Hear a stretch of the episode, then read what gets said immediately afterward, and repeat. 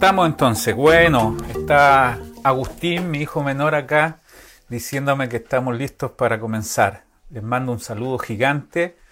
Eh, ya ven que estoy solo hoy día. Mi hijo Samuel y Cris están en un compromiso, en un matrimonio. Aprovecho a saludar a mi querido, querido hermano Nico y a Jo, que hoy día están contrayendo matrimonio bajo los pactos del Señor. Así es que eh, seguramente no me van a ver ahora, pero avísele que les mando un gran saludo. Y en estos tiempos de pandemia surge el amor de estas situaciones tan difíciles. Todavía hay gente que se ama y no solo ellos. Tengo en la agenda muchísimas parejas jóvenes que van a comenzar a tener este enlace matrimonial. Los bendecimos desde acá. Bueno, tengo una tarea bien importante hoy día de seguir con esta línea de mensajes, con esta serie que habla sobre eh, la conquista del alma. Este sería el mensaje número 9, eh, si es que no me equivoco, el principio número 9. Estamos eh, poniendo atención a todo lo que Dios está haciendo dentro de nuestra alma. De eso se trata. Cada tribu, cada pueblo, cada ciudad, que Israel fue conquistando es parte del proceso que hoy día vivimos en Cristo Jesús. Él se instaló en nuestro espíritu y desde allí ha decidido crecer hasta abarcarlo todo. Estamos en eso ahora mismo, en la salvación del alma. Yo tengo aquí al lado mi iPad y estoy mirando ya varias personas conectadas. Quiero saludar un poquito antes de comenzar a, introducirnos en la palabra. Está María Teresa, cuánto te amo María Teresa y Mario, un abrazo gigante. También tenemos a Noemí, tenemos a Vanessa, tenemos a Mana Miriam, por supuesto, cómo no, ella atenta a la palabra, siempre la disfruta y nos hace saber que ha sido una bendición enorme. También está Macarena, allá en Labranza, a Héctor, eh, un abrazo gigante a Gloria Massa, un abrazo también allá en Labranza, una localidad aquí eh, cerca de, del lado poniente de Temuco. Entonces vamos a comenzar ahora. Quiero leerles un pasaje, continuando con esto de la conquista del alma, que se halla en el libro de Josué, capítulo 9. Lo que vamos a tocar hoy día es extraordinario. De verdad, eh, estudiando esto en la mañana, porque quiero decirte que esto no, aparece en un libro, está en nuestro espíritu ser guiado hasta tocar el espíritu de esta palabra. No nos impresiona ni nos interesa dejar instaladas cosas para aprender, más bien una revelación de cómo el Señor quiere conquistar interiormente, cómo es el Señor, nuestro verdadero Josué, nuestro Salvador, que todavía sigue salvándonos. Nos salvó nos está salvando y nos salvará. La tarea de la salvación es constante, es continua. Él no se detiene, Él está haciendo algo dentro de ti hoy día para salvar. Y aquí hay un pasaje extraordinario, un misterio, pero hay algo que a lo cual podemos sacarle mucha riqueza. Acompáñame entonces a leer Josué capítulo 9, verso 3 en adelante.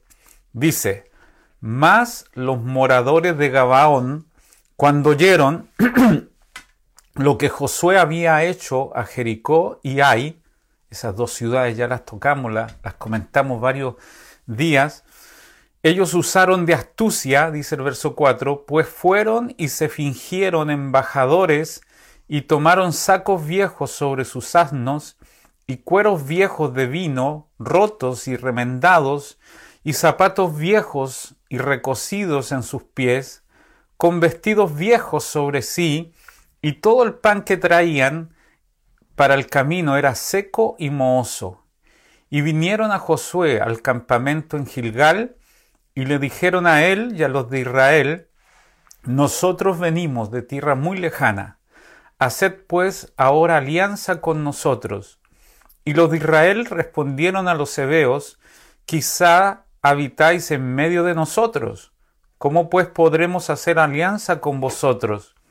Y ellos respondieron a Josué, Nosotros somos tus siervos. Y Josué les dijo, ¿quiénes sois vosotros y de dónde venís? Y ellos respondieron, Tus siervos han venido de tierra muy lejana por causa del nombre de Jehová tu Dios.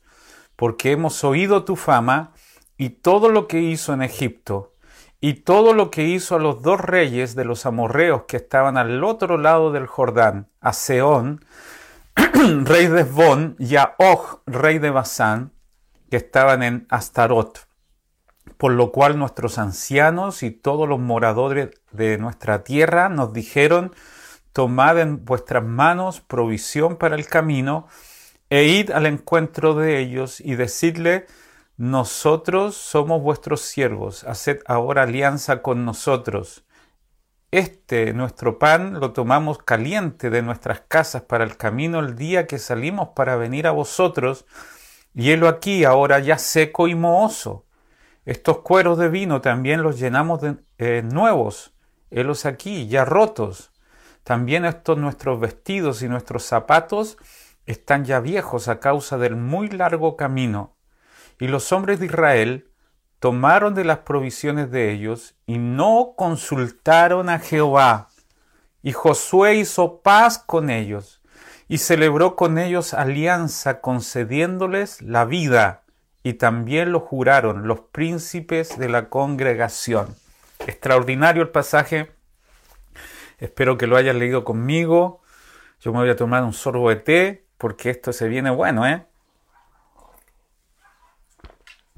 Ya que estamos hablando del alma, de la conquista del alma, nuestra alma tiene un lado bueno, el lado bueno del alma. Y ese lado bueno es un lado peligroso porque somos engañables. Generalmente se apela a nuestra bondad y pensamos que debemos hacer el bien y, y, debemos hacer ciertas cosas solamente porque nuestra alma nos dice que son buenas, pero podemos ser profundamente engañados. El alma engañada. Y este pasaje, Josué capítulo 9, relata cómo los hijos de Israel fueron vilmente engañados, estafados por este pueblo muy inteligente, entre comillas. Dice la Biblia que usaron de mucha astucia. Ellos usaron de esta astucia para engañar a los israelitas y actuaron de tal manera que ellos fueron inclinados a moverse por el alma, por el lado bueno de su alma, sin consultar al Señor, dice uno de estos versos. Cada vez que tú te muevas sin consultar al Señor, tendrá una mala decisión. Y una mala decisión es capaz de golpear tu casa, tu puerta por muchos días. Así que tienes que tener cuidado en creer que ya sabes respuestas cuando en realidad necesitas una vez más, una dependencia completa del Señor. La palabra dice que ellos usaron de astucia. La misma palabra esta de astucia aparece en Génesis capítulo 2, cuando la serpiente se acercó a Eva para decirle que ella podía comer del árbol de la ciencia del bien y del mal. La astucia de la serpiente tentó a Eva. Esa astucia es un ardil un, tipo de engaño que te seduce, que te nubla los sentidos y que no tiene respuestas coherentes ni inteligentes. Mis queridos hermanos y amigos que nos están viendo, todos los días tomamos decisiones y ninguna decisión queda sin una cosecha. Tú puedes decidir qué semilla sembrar, lo que no decides es la cosecha que recibes de esa semilla. Todo lo que el hombre sembrare, dice Gálatas, eso también cosechará. Y si sembramos para la carne, de la carne cosecharemos muerte. Si sembramos para el espíritu, vamos a cosechar vida. Así que astutamente, los gabaonitas, estudié qué significa gabaón, significa los que moran en un monte, en un lugar, un montículo un poco más alto. La astutamente de esta gente hizo engañar al pueblo de Dios, de la misma manera en que la serpiente engañó. Y Pablo saca este ejemplo para decirle a los corintios, también a nosotros. Segunda de Corintios capítulo 11, verso 3. Pero temo, este es el temor del apóstol, que como la serpiente con astucia engañó a Eva, vuestros sentidos sean de alguna manera extraviados de la sincera fidelidad de Cristo. Se necesita fidelidad, como la esposa fiel a su marido en preguntarle cualquier decisión que deba tomar, preguntar a nuestro esposo, preguntar a nuestro amado. Necesitamos dependencia en cualquier decisión. En 1 Timoteo también dice el caso, 1 Timoteo 2.14, además no fue Adán el engañado, sino la mujer, y ella, vez, ella perdón, una vez engañada, incurrió en una transgresión. Dios se considera nuestro marido. ¿No era mejor que Eva le preguntara a Adán que había recibido una revelación directa? Siempre decimos esto. Adán tenía revelación. Eva solamente tenía información. Adán había escuchado a Dios directamente decir de todo árbol puedes comer, pero no vas a comer del árbol de la ciencia del bien y del mal. Eso seguramente se lo compartió a Eva, pero el enemigo supo a quién acercarse. No puede con una persona de revelación, pero sí puede engañar a una persona que tiene una información prestada. En este caso, Eva debió haber preguntado, consultado con su esposo si estaba bien la decisión de comer del árbol. De la misma manera, Dios se considera para nosotros aquel marido de cual debemos aprender a tomar cualquier decisión y preguntar, ¿qué debo hacer? ¿Qué solución debo tomar? ¿Qué camino? Me gusta mucho el Salmo 25, que con la humildad el salmista le dice, enséñame Señor, encamíname, enséñame, examíname, encamíname, enséñame. Debo aprender cuál es tu voluntad.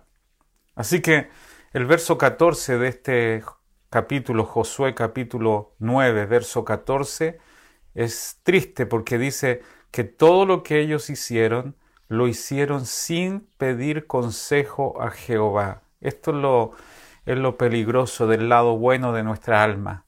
Ellos vieron a estas personas de Gabaón lleno de ropas andrajosas, con un pan mohoso, se veían como vagabundos, y la lástima pudo más que el discernimiento.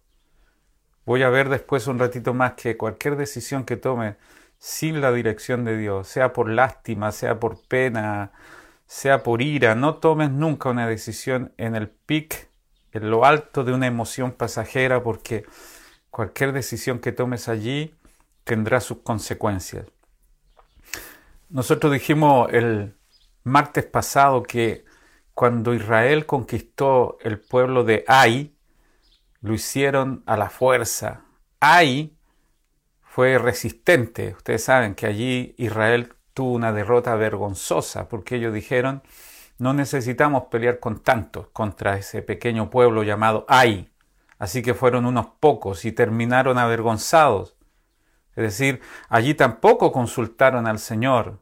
Ellos se movieron por por su inteligencia, por su capacidad de ver las cosas naturales. Cada paso que demos necesitamos consultarle al Señor. Con Jericó todo fue dirigido por el Señor. Con Ai ya comenzaron a ver que podían solos y fueron avergonzados. Ahora, una vez más, ellos no aprendieron la lección. Y no se queje de los israelitas, nosotros somos iguales. La última derrota no nos enseñó nada si seguimos haciendo las mismas cosas. Con Ai ellos sufrieron una derrota y no aprendieron cabalmente la lección de pedir a Dios dirección. Ahora en el capítulo 9, los de Gabaón no usaron la fuerza, no atacaron a Israel violentamente, no fueron groseros en su pelea, fueron sutiles. Y eso, mis queridos hermanos, nos hace bajar la guardia.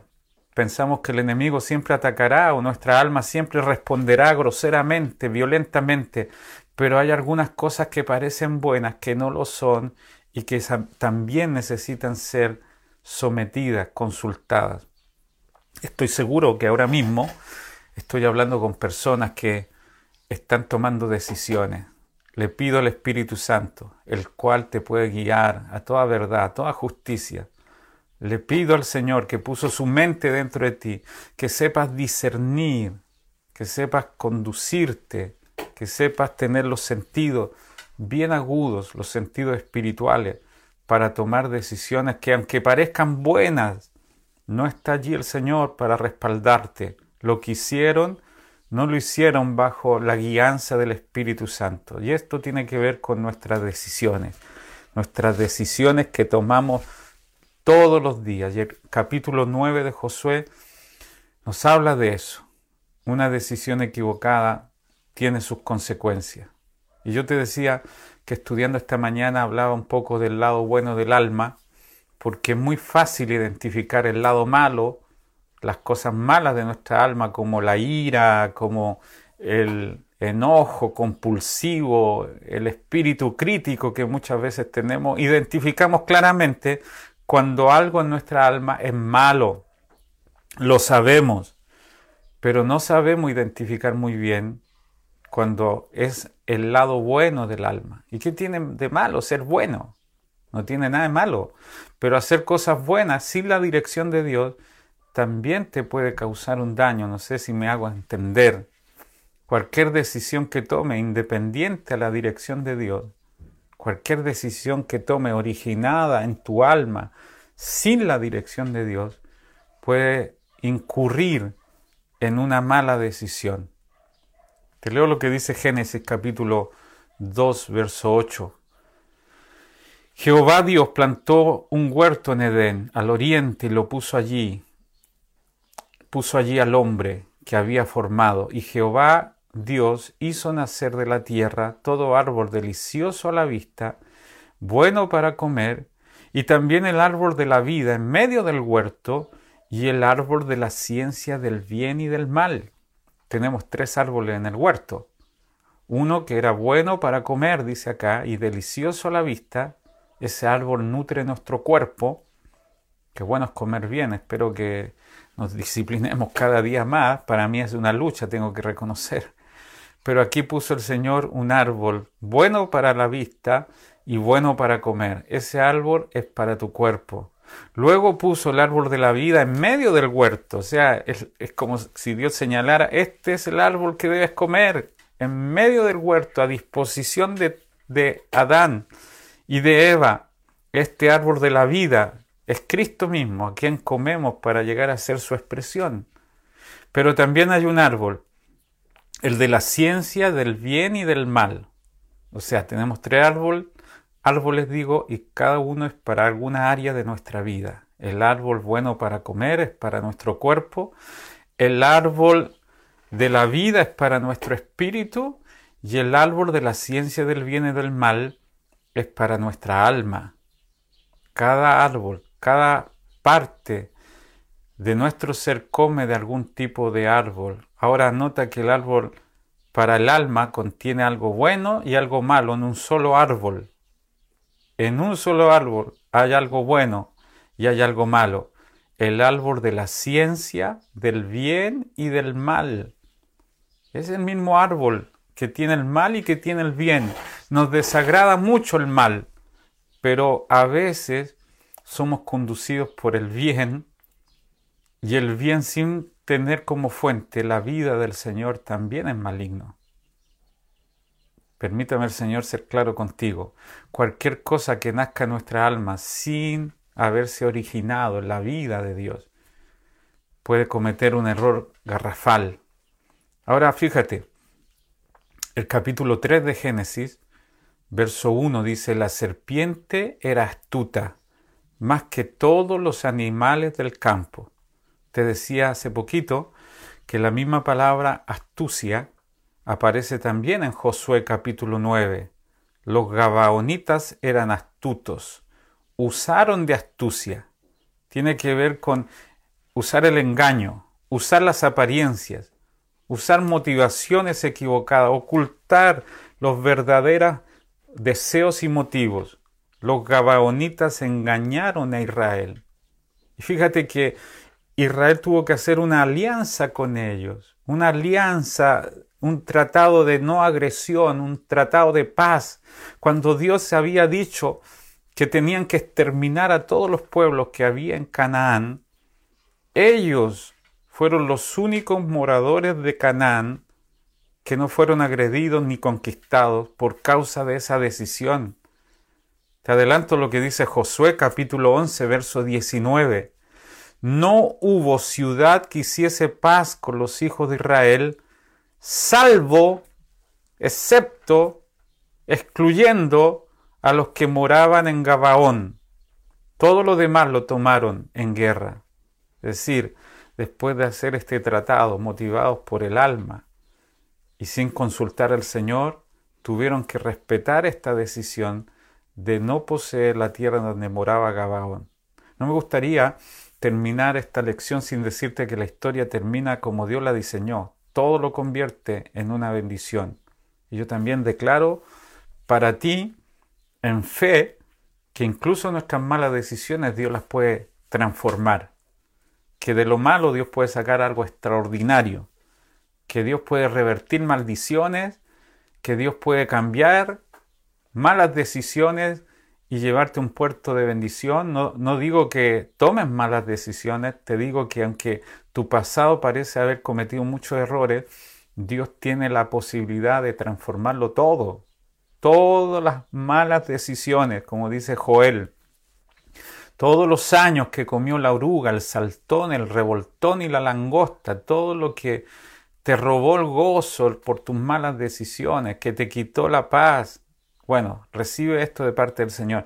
Dios transformará aquellas malas decisiones y vas a ir a dar al lugar donde Dios diseñó para ti en bendición.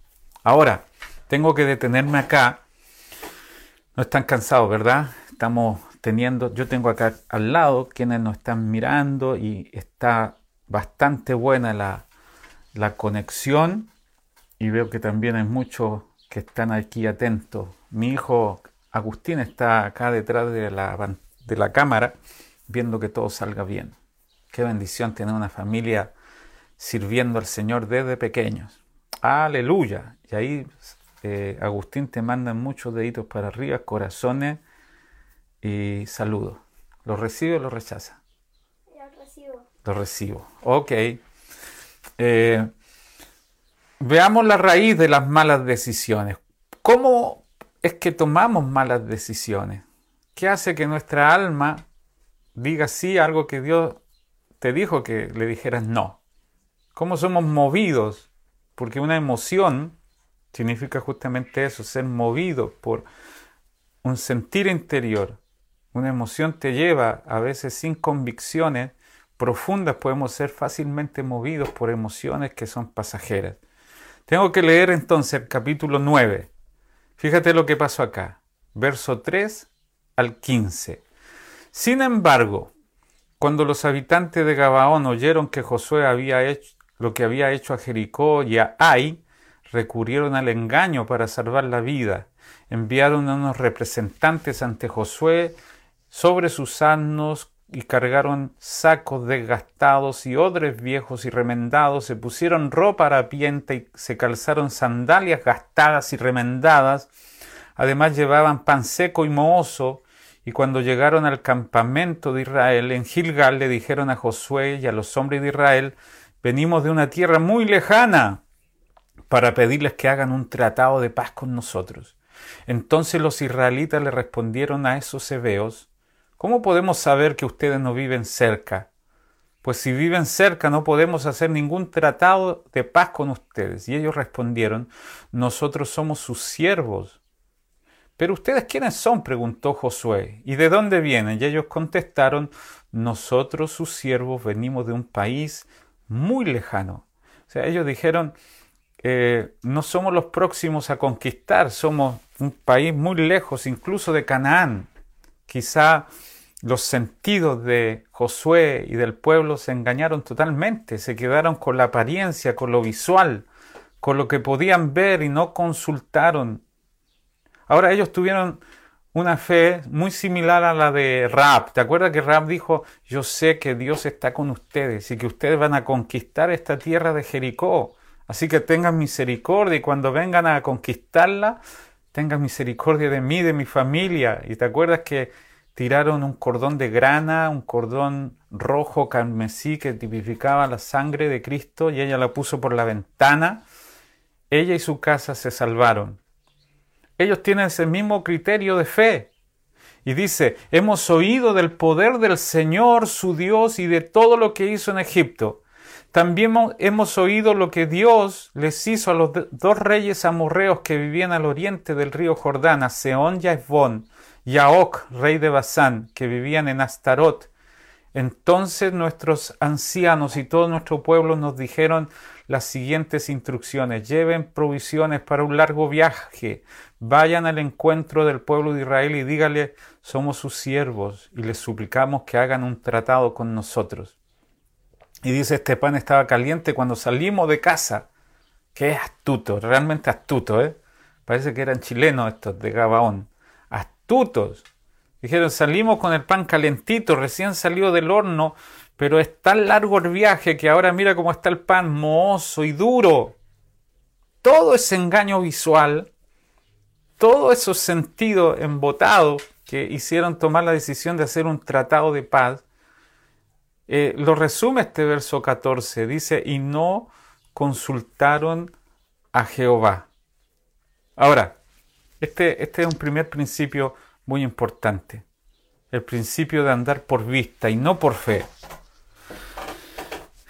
Recuerda que con Ai y con Jericó fueron peleas violentas, muy agresivas, pero ahora los gabaonitas usaron de astucia. Esta es otra manera de plantear la batalla una estrategia muy diferente y que fue exitosa en este caso. Les sirvió. Ellos dijeron, venimos de muy lejos, de un país lejano. Ni siquiera estamos dentro de los límites de la tierra a conquistar, pero queremos hacer paz con ustedes. En realidad vivían un par de kilómetros más adelante. Ese era el próximo pueblo a conquistar en el alma.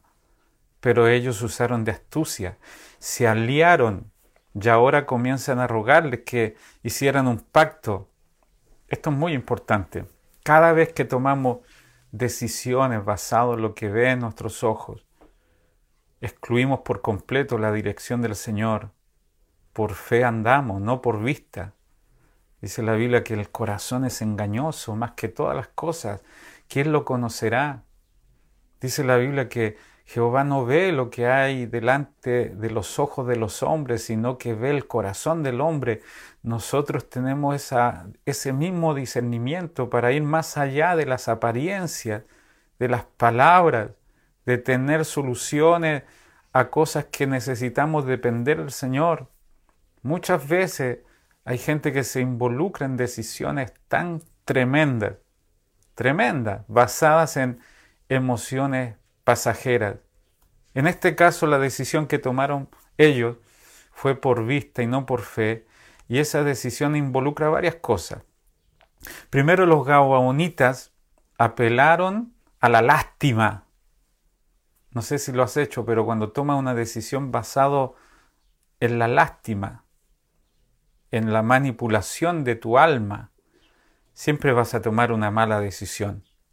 Ellos lo que buscaron fue impresionar con la apariencia. Dice que sus vestidos estaban rotos, sus sacos estaban rotos, la comida estaba mohosa, llena de moho, de hongos, su ropa era sucia, todo, todo visualmente era una apelación a los sentidos naturales.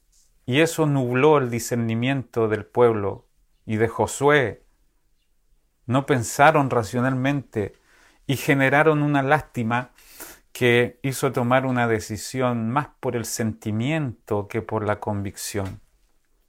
Y como queremos ser prácticos cada vez que estamos acá delante tuya, los martes, los jueves, cuando una persona toma una decisión basada en la lástima, en emociones, nunca toma una buena decisión. Imagínate cuando alguien manipula tus emociones y dice, si tú me dejas, yo me mato. Tú tienes que estar conmigo. ¿Sabes cómo llama la Biblia a un pecado de la carne que anula las decisiones de otra persona? Se llama hechicería.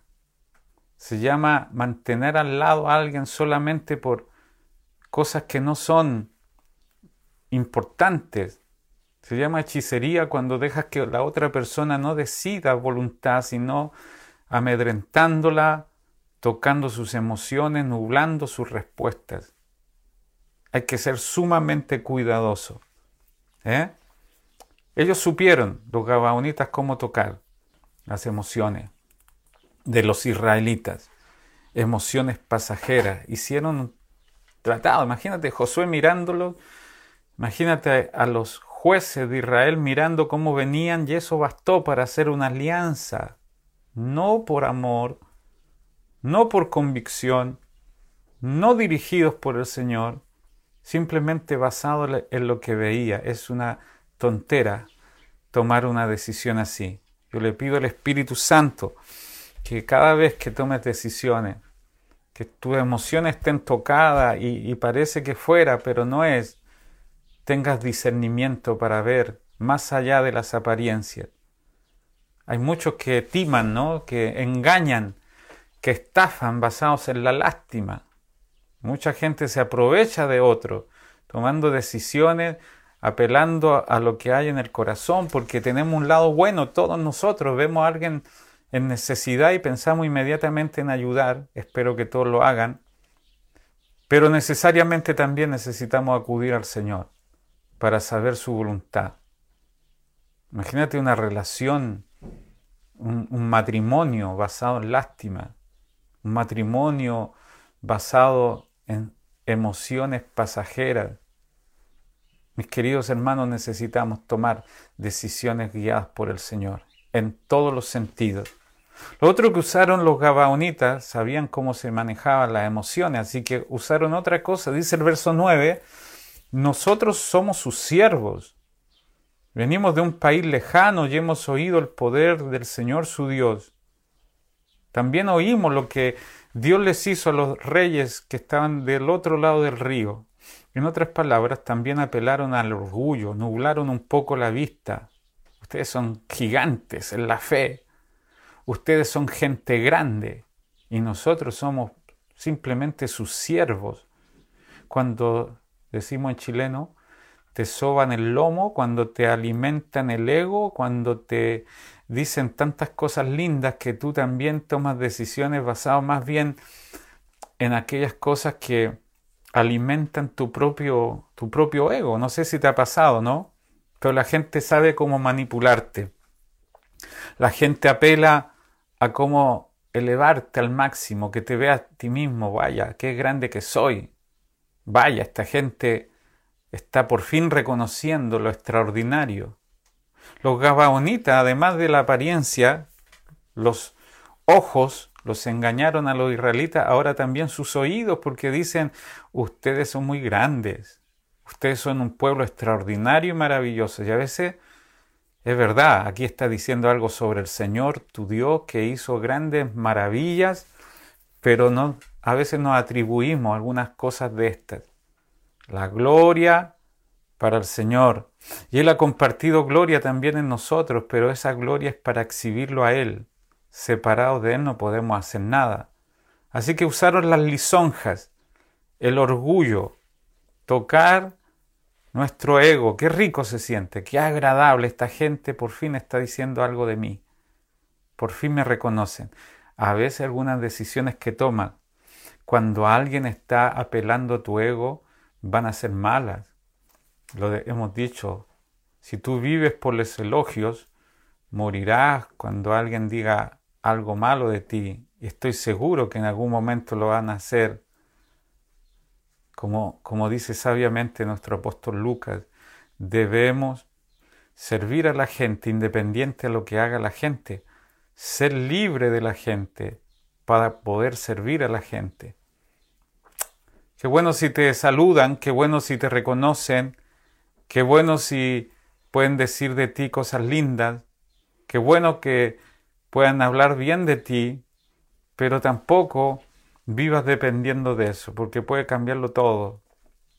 Puede, un día eres el ungido, al otro día eres el anticristo. La gente opina de ti y cambia de opinión fácilmente.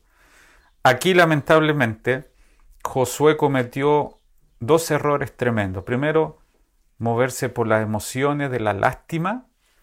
Y segundo, tener el concepto de que ya no necesitaban ir al consejo de Dios y no consultar al Señor. Se movieron por la presunción, tomaron decisiones apresuradas sin orar, sin depender, y la consecuencia fue tremenda. Nosotros tenemos un espíritu que nos enseña todas las cosas. Yo quiero ir concluyendo con esto, aunque lo vamos a dejar para la otra semana. Todavía hay bastantes puntos importantes para tocar. Y nos quedan algunos minutos y después quiero orar para que tú puedas moverte por la dirección del Espíritu y que cualquier base de decisión sea en la vida del Espíritu que está dentro de ti. Dice la Biblia que poner la mirada o la mente en las cosas de la carne es muerte y poner la mente en las cosas del Espíritu es vida y paz. Ese es el sentir de vida. Cada vez que el Espíritu te está dirigiendo, tendrás vida y paz como la firma, como la aprobación de Dios, que Él está en el asunto. Pero tomar una mala decisión en la carne, llámese emociones, lástima, lo que sea, siempre es muerte, con todos sus derivados, con intranquilidad, con angustias, con temores, que Dios nos conceda ser dirigidos por el Señor. Como dice Proverbios capítulo 3, versos 5 al 7, fíate del Señor con todo tu corazón y no te apoyes en tu propia prudencia. Reconócelo en todos tus caminos y Él va a enderezar tus veredas. No seas sabio en tu propia opinión. Teme a Jehová y apártate del mal. Oro al Señor para que antes de entrar en alguna alianza, en algún compromiso, en tomar a un socio o en tomar un compañero de vida, un esposo, una esposa, o involucrarte en un proyecto, en algún negocio, o tomar una decisión que involucre una decisión, le pido al Señor que tú te apoyes del Señor, te fíes de Él, de su dirección. Hoy día el Señor no te va a hablar con voz audible, puede hacerlo por supuesto, pero Él puso su dirección dentro de ti. Él puso dentro de ti cualquier tipo de decisión tomada en el Espíritu. Y eso confirmará el Señor con vida y con paz. Estoy por orar ahora eh, y vamos a ver el próximo martes, porque se nos fue el tiempo, cuáles son las consecuencias de estas malas decisiones, pero tampoco quiero que caigas en la desesperanza. Que Dios me libre de que termine este mensaje diciendo, bueno, voy a tener que convivir con mis malas decisiones. Sí, algunas decisiones son fuertes, tendrán su cosecha, pero una vez más te insisto en que Dios hizo algo espectacular con, con esto y que Dios manifestó su misericordia, su amor y revertió algunas cosas que parecían tan imposibles. Me voy a dedicar a, a leer algunas cosas que hay acá